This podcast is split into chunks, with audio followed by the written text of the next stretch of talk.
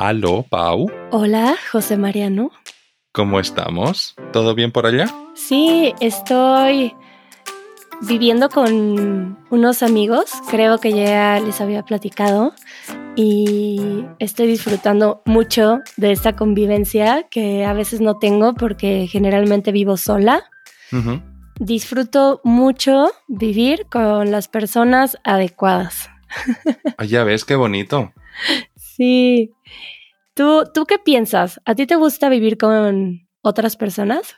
Sí, la poca experiencia que he tenido yo viviendo con otras personas, la verdad es que ah, hay una mezcla, ¿no? Pero la verdad es que yo creo que es bastante divertido vivir con amigos. Esa frase como que se quedó ahí un poco forzada, como de... Eh", eso me dice que ha habido experiencias positivas y negativas.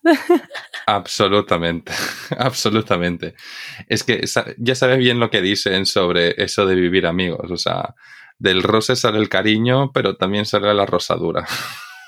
Wow, nunca había escuchado eso. No, pues mira, vamos a darle un pin, el primer pin del episodio, vamos a dejarlo en esta frase y vamos a comentarla como más tarde. ¿Te parece?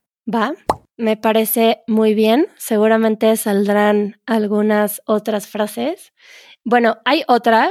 Viene al caso con las personas que llegan por un tiempo, pero esta frase que es el muerto y el arrimado a los tres días apesta.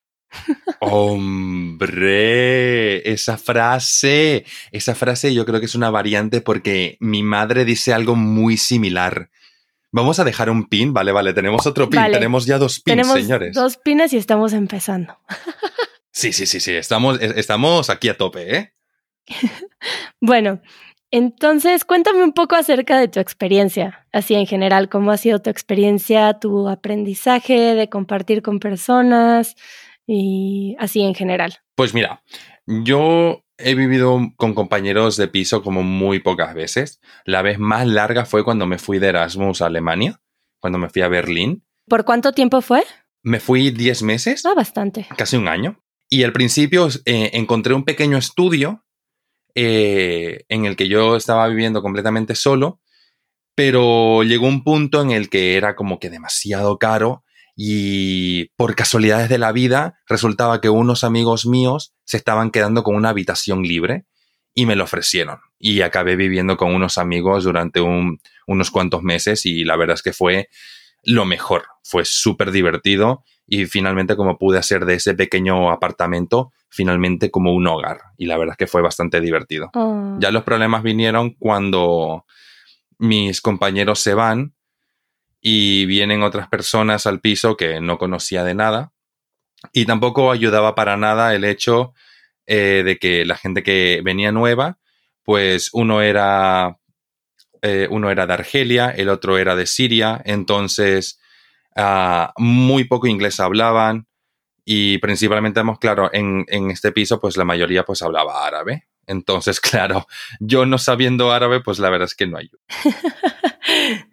Bueno, creo que vivir con personas en general puede ser em, algo complejo. Yo no diría que complicado. Sí. Pero, por ejemplo, yo creo que he tenido un aprendizaje a través de estas experiencias y mm, yo he tenido tres malas experiencias, diría yo, en resumen, aunque no hayan sido horribles, pero en las que no me sentí en casa. Y, mm, ¿Y qué pasó? Bueno, la primera vez que tuve un roommate fue cuando me fui a vivir a París por unos meses saliendo de la preparatoria. Hola, la. Y eso fue muy lindo porque era una de mis mejores amigas y creo que aprendimos mucho juntas y bueno, tuvimos momentos medianamente tensos, pero todo se pudo hablar y fue muy linda la experiencia. Mm, y ahí todo bien. Y regresando de París, yo ya decidí que quería vivir fuera de casa de mi madre. Mi hermana mayor ya vivía fuera. Y pues bueno, se dio la oportunidad con ayuda de mi, mi padre todavía, que me fui a vivir con una prima prima de mi papá, pero era más o menos de mi edad. Ok. Y yo la recordaba de reuniones familiares, de algún, alguna convivencia, pero no había convivido mucho con ella y me fui a vivir a una casa muy bonita en Coyoacán con ella y otra chica. Y sí, tuvimos bastantes roces. Mm, bueno, esta, eh, esa mujer que era... Ah, pues es realmente mi, mi tía. Yo le digo prima porque la veo como de mi edad, pero es realmente mi tía. Vale. Y mm, sí, no, no fue muy buena experiencia. Y después de ahí también pasé por otro par de casas en las que no me entendí muy bien con las personas. Y pues nuestra forma de compartir era muy distinta. Entonces, pues muchos choques. Y después de estos aprendizajes empecé a tener muy buenos roommates y ahora amo vivir con personas porque creo que ya sé cómo, pues, cómo expresar cosas claramente, desde un inicio, pues, hablar de ciertas cosas para ver si, si podemos o no compartir. Mm. Vale. Ahora me ha pasado que la gente me dice como, ay, em, pues, ay, es que vi que tenías un cuarto disponible y que las conozco y que puedo contestar con toda claridad. Mm, creo que, que tú y yo vivamos juntas no es la mejor idea. y Ole. que tengo noción de pues lo que necesito. Ahora recordé otra mala experiencia breve que tuve en Valle de Bravo también. Sí. Pero bueno, en fin, eh, antes de que sigamos platicando de esto, quería hablarles un poco acerca del patrocinador de este episodio, que es Italki. Eh, ¿Nos cuentas un poco de qué es Italki, José? Italki es una plataforma en la que podés encontrar profesores nativos de cualquier idioma que estás practicando y o aprendiendo para poder practicar y fortalecer tus habilidades de conversación. Y bueno, al ser una plataforma en línea, es muy conveniente porque se adapta a varios estilos de vida, porque tú puedes buscar clases de acuerdo a los horarios eh, que te convengan, a tu disponibilidad y también a tus necesidades de aprendizaje, si es aprendizaje de conversación de la vida cotidiana o tal vez enfocado a tu trabajo y bueno, registrándote a través de nuestro link que es go.italki.com diagonal Easy Spanish. Podrán recibir 10 dólares de crédito después de su primera clase, así que si lo quieren probar, eh, los invito a probar Italki. Y ahora sí, José, podemos continuar. con el chisme. Absolutamente. Mira, yo tenía, yo tenía una pregunta que te quería hacer, que es, de tus experiencias, eh, para vos, ¿qué es lo fundamental a la hora de compartir un, un apartamento con alguien? Para mí, lo fundamental es que la convivencia se vuelva algo orgánico que sea un lugar en donde sientes que puedes ser tú y creo que nadie es perfecto y todo mundo tiene pues ciertas fallas y para mí es muy importante encontrar a alguien que sea respetuoso y al mismo tiempo que tenga una comprensión de esto, que somos humanos y que habrá, no sé, algunas cosas que se te dan más naturalmente y otras fallas a las que tú no le pones importancia y pues que se puede compensar una con la otra. Eh, yo no puedo vivir con reglas muy específicas. Me gusta el respeto, pero me gusta siempre que haya un, un, diálogo. Y las veces que he compartido un hogar eh, de una forma armoniosa y muy hermosa, eh, ha sido en situaciones en las que sucede orgánicamente que tal vez en ese momento es una etapa en la que yo estoy limpiando mucho, porque eso viene y va en mi vida. Y a lo mejor alguien es muy bueno cocinando y tal vez otra persona es muy buena cocinando y trayendo a la casa esta parte de familia, de convivencia, en las que nos juntamos a cenar eh, seguido por las noches. no sé, que cada quien aporta algo distinto y que esto es apreciado por todos y que no se vuelve esta competencia de quién hizo más y quién hizo menos, sino que naturalmente todos tienen una actitud de, pues de construir un buen hogar, pero no así como midiendo lo que se hace y lo que no se hace. Y mm, eso, y, y necesito vivir con alguien que sepa hablar de estas cosas de frente, con honestidad, con respeto y tacto y todo lo necesario para esto, pero yo necesito comunicación. ya ves. ¿Tú? Estoy, yo estoy muy de acuerdo con lo que has dicho, la verdad. Yo creo que, eh, a ver, claramente no tengo mucha experiencia para hablar, pero creo yo que cualquier tipo de relación, ¿no? Tanto relación amorosa, relación de amistad, relación de compañerismo, de, de trabajo, lo que sea, eh, se basa en la comunicación. Yo creo que, claro, o sea, si hay dos personas que son personas súper diferentes o que no se han conocido nunca en la vida y acaban en, una, en un piso, en, en un departamento, yo creo que es cuestión como de encontrar un punto medio, tanto ni, ni, para ti ni para mí, eh, encontrar un punto medio eh, un, donde se cultive el respeto, tanto por la otra persona como también un respeto hacia mí, y la comunicación. Hablar si hay algo que moleste, si hay algo que, perturba o que con, lo que no estás muy de acuerdo, siempre hay espacio para el diálogo. Y también yo creo que algo muy importante también es el respeto eh, máximo por los espacios comunes. Porque, por ejemplo, digamos que digamos que yo estoy con un compañero de piso y este compañero de piso es un fanático de la limpieza y que le encanta tenerlo todo absolutamente súper pulcro. Pues digamos que yo soy el tipo de personas que, el tipo de persona que me gusta, que, bueno, no es que me guste, que tengo la habitación pues hecha un Cristo. ¿Necesito un pin con esa expresión? Tercer pin, señores. Escuchado. Tercer pin. pues tercer pin, tercer pin. Pues tener, tener la habitación pues mm, hecha un desastre. Y claro, o sea, una cosa es decir, por ejemplo, entiendo que, por ejemplo, si yo estuviera hablando con mi compañero de piso, pues, y él, y, y él me estuviera como criticando mi habitación, yo le diría, entiendo tu fascinación por, por la limpieza, pero yo te respeto manteniendo los espacios, los espacios eh, públicos o los espacios de compartir, pues limpios como tiene que ser. Mm, no crucemos la barrera de comenzar a criticar mi habitación. ¿Sabes lo que te quiero decir? Claro, que la habitación se vuelve este lugar privado en donde puedes hacer lo que tú quieras y que todos los espacios en común que tengan esa consideración de compartir.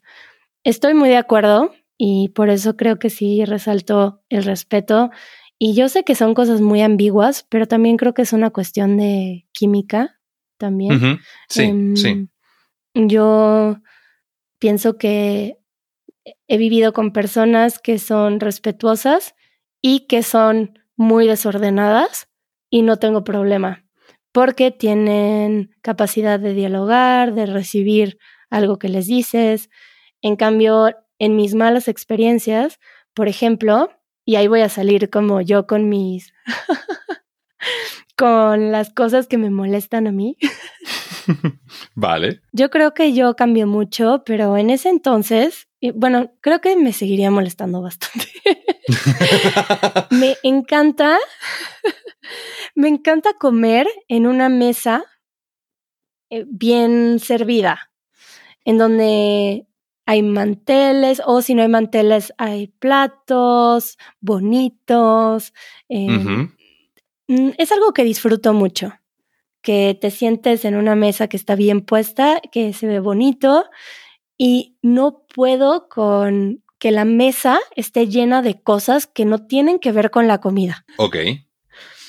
Y tenía un problema con una chica que vivía conmigo que trabajaba ahí y era una mesa muy amplia y ocupaba la mitad de la mesa con sus cosas y nunca estaba la mesa vacía. Y se lo dije varias veces que para mí era importante y había otro escritorio para trabajar, pero a ella le gustaba trabajar ahí. Yo le decía que a mí no me importaba que trabajara ahí, pero que para mí era importante que cuando era hora de comer o cuando terminara de trabajar, que retirara sus cosas de ahí. Y bueno, o sea, no había nada de escucha. O esta misma chica, así, eh, voy a echarles un chisme. no, esta misma chica no, no sé, tenía formas de comunicación muy distintas a las mías. Vale. No es que haya una persona que tiene la razón y la otra que no tiene la razón, pero hay formas de comunicación que no son compatibles. Y, por ejemplo, ella tenía un perro que hubo un día que rompió mi cortina. Ok. Y llegué un día y me dijo, ay, se rompió la cortina, pero no te preocupes, eh, la voy a arreglar. Se rompió la em, cortina. Y yo soy muy tranquila con que pasen cosas, accidentes, eh, muy pocas veces me molesto y si me molesto sé que es mi problema.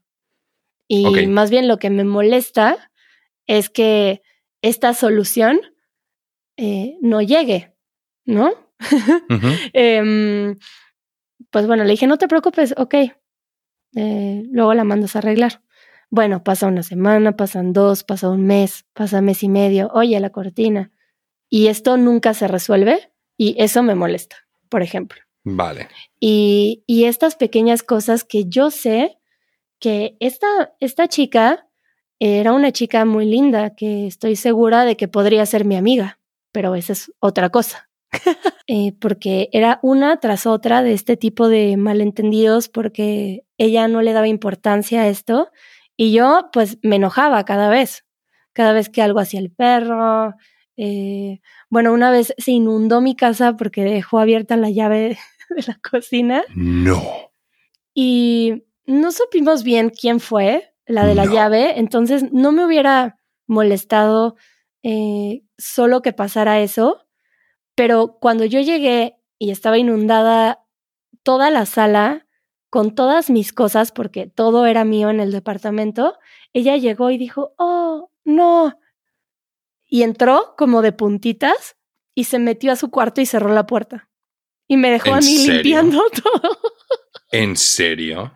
Después de eso fue cuando le dije seriamente que ya no podía vivir con ella. Con mucho respeto y no estaba enojada ni nada, nomás era un límite muy claro de, pues tienes un mes porque yo contigo ya no puedo vivir. Super, desde el respeto absoluto, desde con la calma y todo, pero en un mes te vas. bueno, pues a veces pasa y creo que es muy importante poner límites y comunicar estas cosas claramente. Absolutamente. Y, bueno, para mí fue un gran aprendizaje, eh, como todas mis experiencias, y que ahora me permiten convivir de una forma muy hermosa con, con personas y me encanta vivir con gente, con la gente adecuada. Cuánto me alegro, cuánto me alegro. Y vale, una última pregunta. ¿Alguna vez vos has sido la mala? La, mala. compañera? Porque yo sí, porque yo sí. Sí, bueno, estoy segura que yo he sido esa persona para, por ejemplo, para esta persona que era mi tía y para otra chica, eh, porque yo hacía cosas que, que pues a mí no me parecían mal, pero que ellas lo consideraban como una falta de respeto. Entonces, por ejemplo, te voy a decir un ejemplo. Eh, yo creo que mi tía no me soportaba. ¿En serio? Por ejemplo, te voy a platicar de una circunstancia que pasó. Llega un día a la casa, cansada, no me acuerdo qué estaba haciendo antes, y ella tenía una cena con invitados con un par de invitados y tenía comida en la cocina. Y cuando entré me dijo, ay, hola, ¿cómo estás? Nos saludamos y me ofreció de comer. Me dijo, hay comida en la estufa por si quieres tomar. Y le dije, ay, muchas gracias. y fui a tomar comida de la estufa y me la llevé a comer a otra parte porque no tenía ganas de convivir. Ok. Y esto para ella fue una falta de respeto. Por ejemplo, ¿no? Y, y me dijo que, que se había ofendido, que me había llevado la comida y que no había convivido cuando ella me ofreció de comer y que si ella había cocinado, que yo debí de haber ayudado a lavar los trastes y que nunca salí de mi cuarto otra vez, porque ya era de noche y me dormí. Bueno. Y como eran mis primeras experiencias y no tenía mejores habilidades de comunicación por inmadurez, pues mm, no sé, tenía este juicio muy grande hacia ella y ella hacia mí que nos impedía comunicarnos. Entonces, pues en ese caso, y estoy segura de que para ella yo fui una pésima roommate. Em, ah, bueno, hay una cosa que sí he llegado a hacer que sí aceptó, que me ha pasado, sí, un par de veces, que no hablo antes acerca de que una tercera persona pase mucho tiempo en el departamento, por ejemplo, mi novio, y que esto se vuelve un problema y que no lo hablé antes, que simplemente sucede y que no tuve la consideración de hablarlo antes, oye, pues, o reconocerlo antes, ¿no? Como, oye, mi novia está pasando mucho tiempo aquí, ¿cómo se sienten? Este, eh, o si es una cuestión como de los gastos, etcétera, ¿no? Y esto ha sido un reclamo fuerte. Entonces, esa falla sí la reconozco, que la tuve un par de veces. No, sí, sí, sí, no, no pasa nada. Todo el mundo, todo el mundo ha tenido sus momentos de ser un mal compañero de piso. Yo lo tuve cuando estaba en Alemania eh, haciendo cursos intensivos de alemán y compartí habitación, literalmente compartí habitación con un chico y yo era esa persona que iba colocando 10 minutos más, 10 minutos más, 10 minutos más al, al despertador. Sí, sí, sí.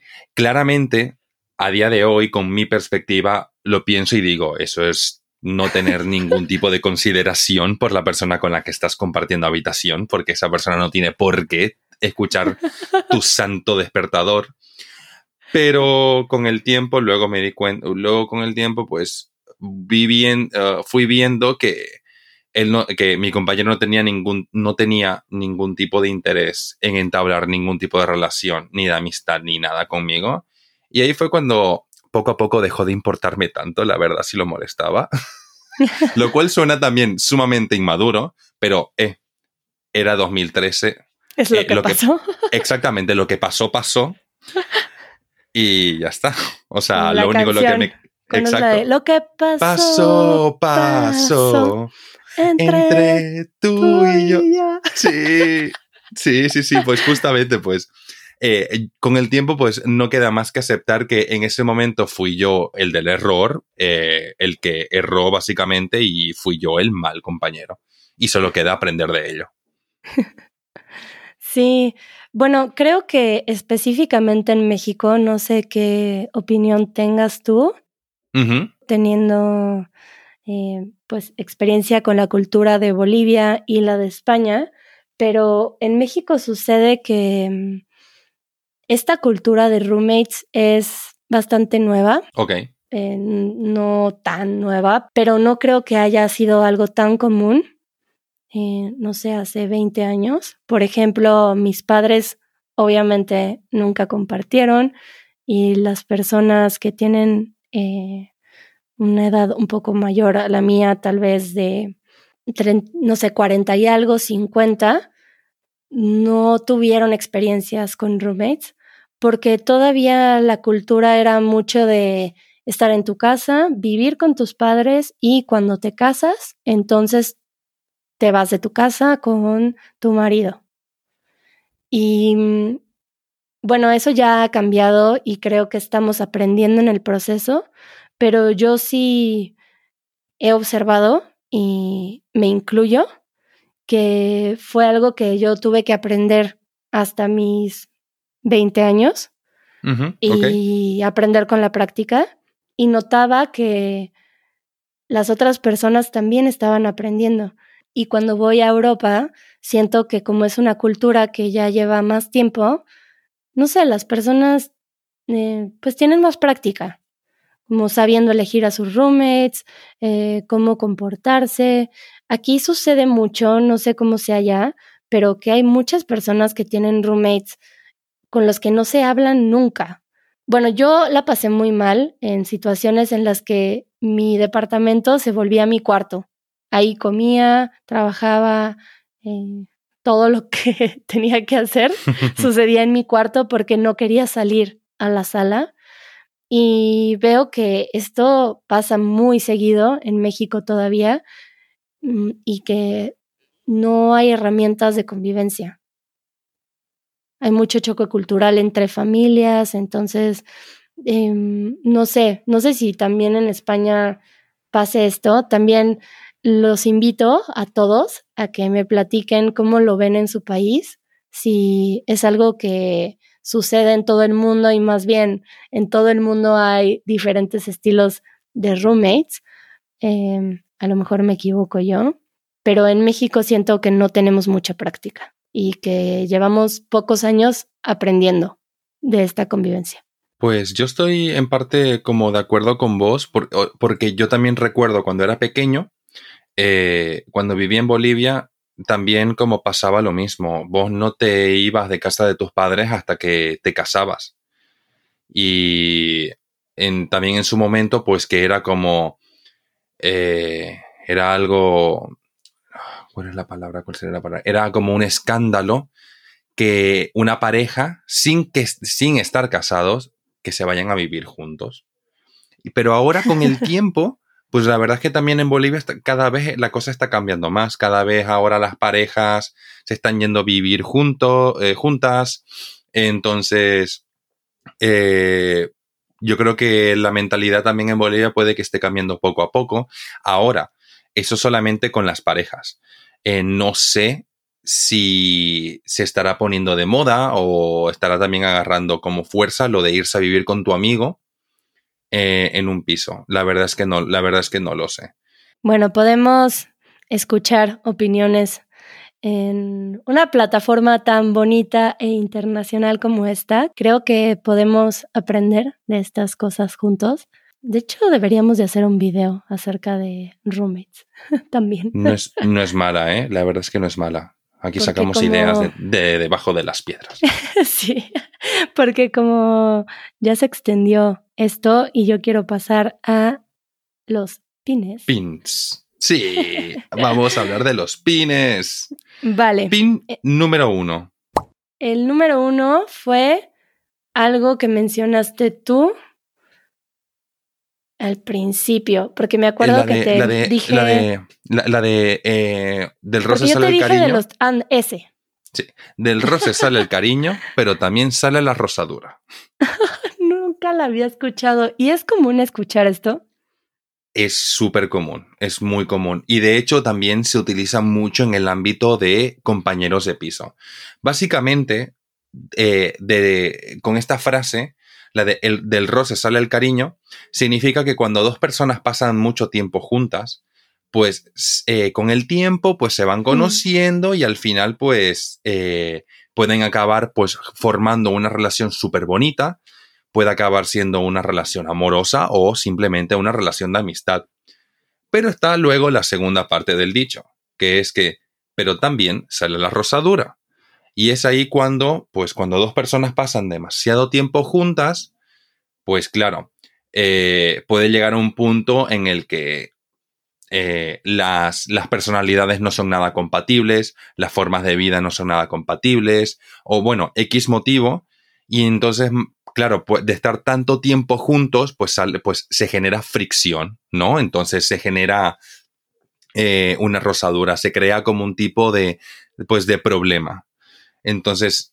Eh, explicando un poco la cuestión literal, porque yo entiendo este dicho, eh, pero también creo que es por, por mi conocimiento del idioma español, pero en roce, pues puede ser como algo físico, entre dos cosas.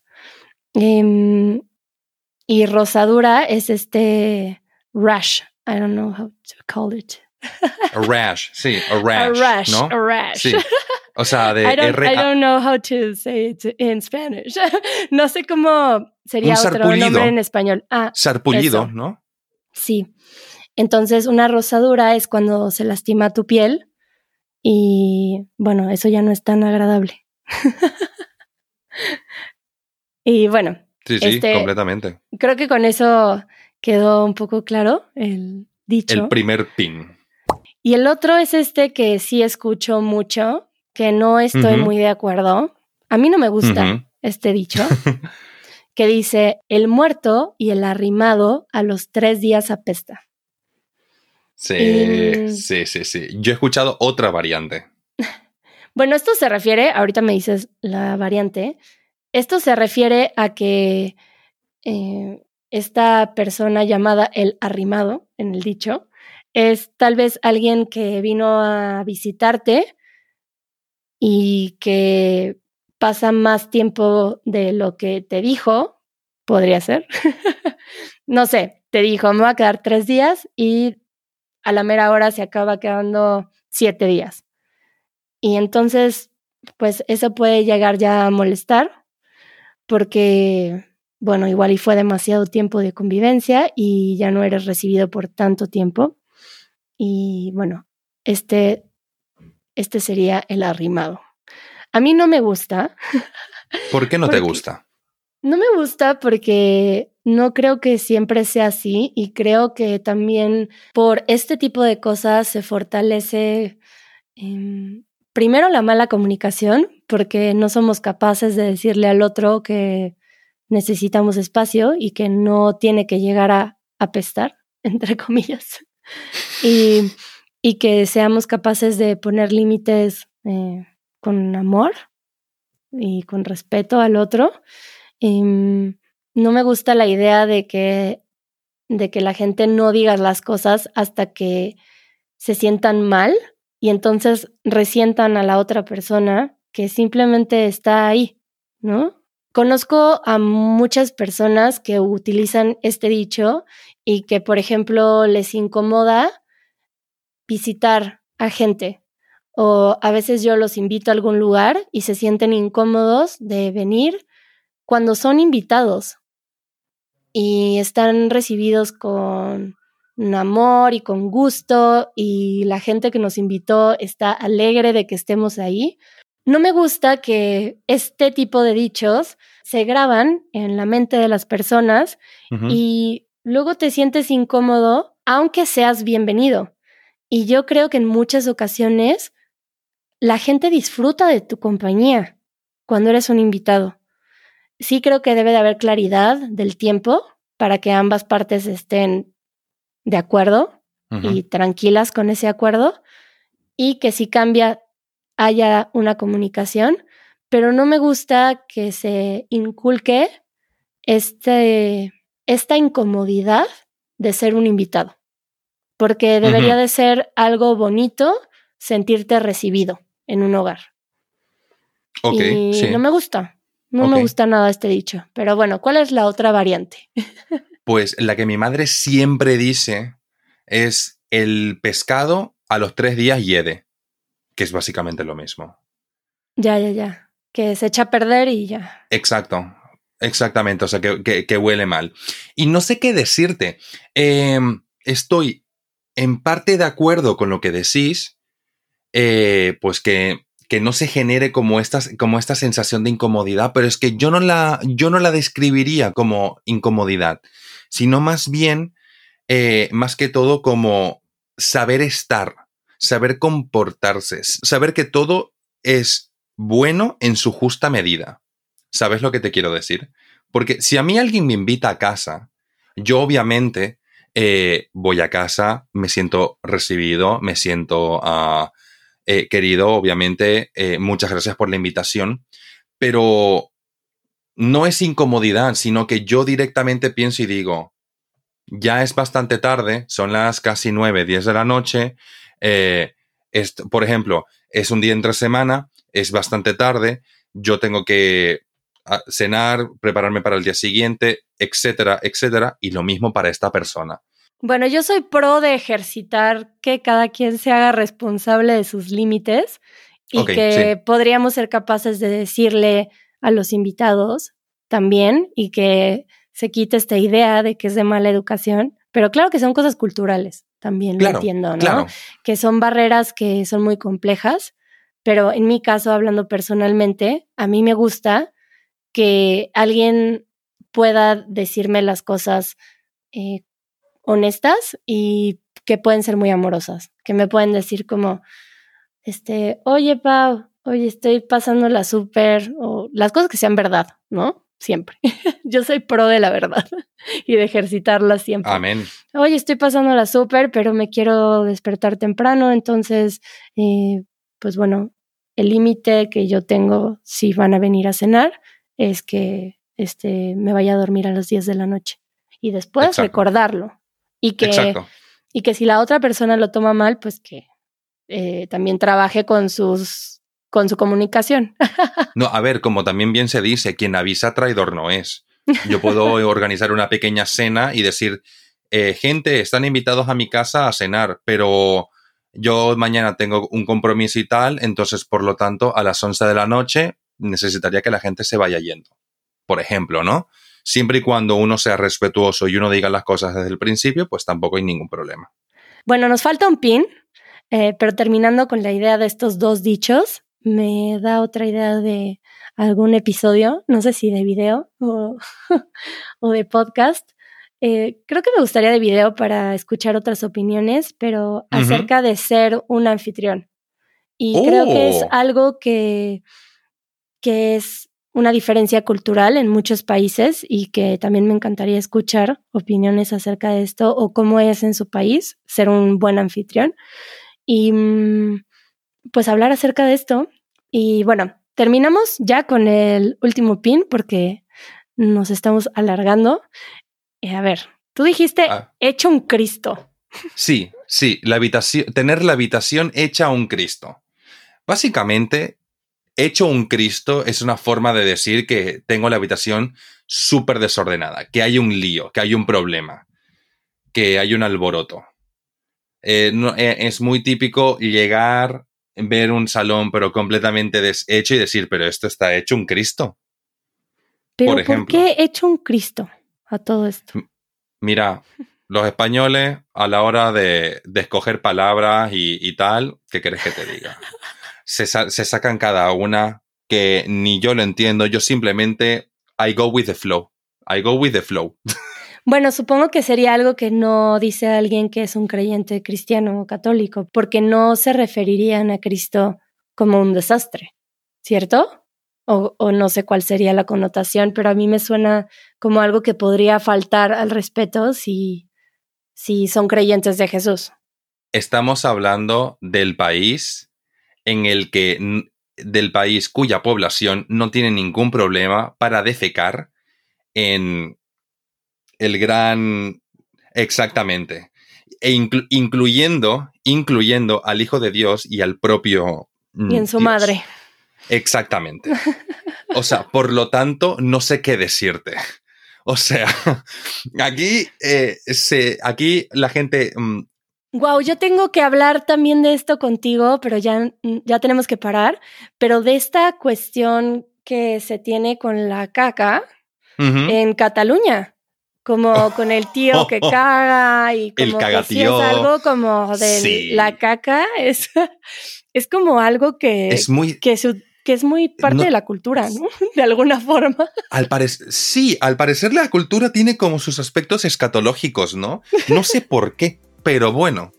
Ya me había dicho esto una amiga de Cataluña, entonces podríamos hacer una investigación, tal vez con Sara, eh, con Carla, si platicamos con ella, para que ellos, ellas nos dieran su opinión y, y hablamos un poco acerca de esto. Sí, me parece genial. Pero bueno, paremos ahora, José. Hablamos un poco más en el after show. Dale. Hablamos ahora un poco más en el after show y nos vemos pronto, José. Con gusto. Nos vemos muy pronto. Hasta luego. Chao.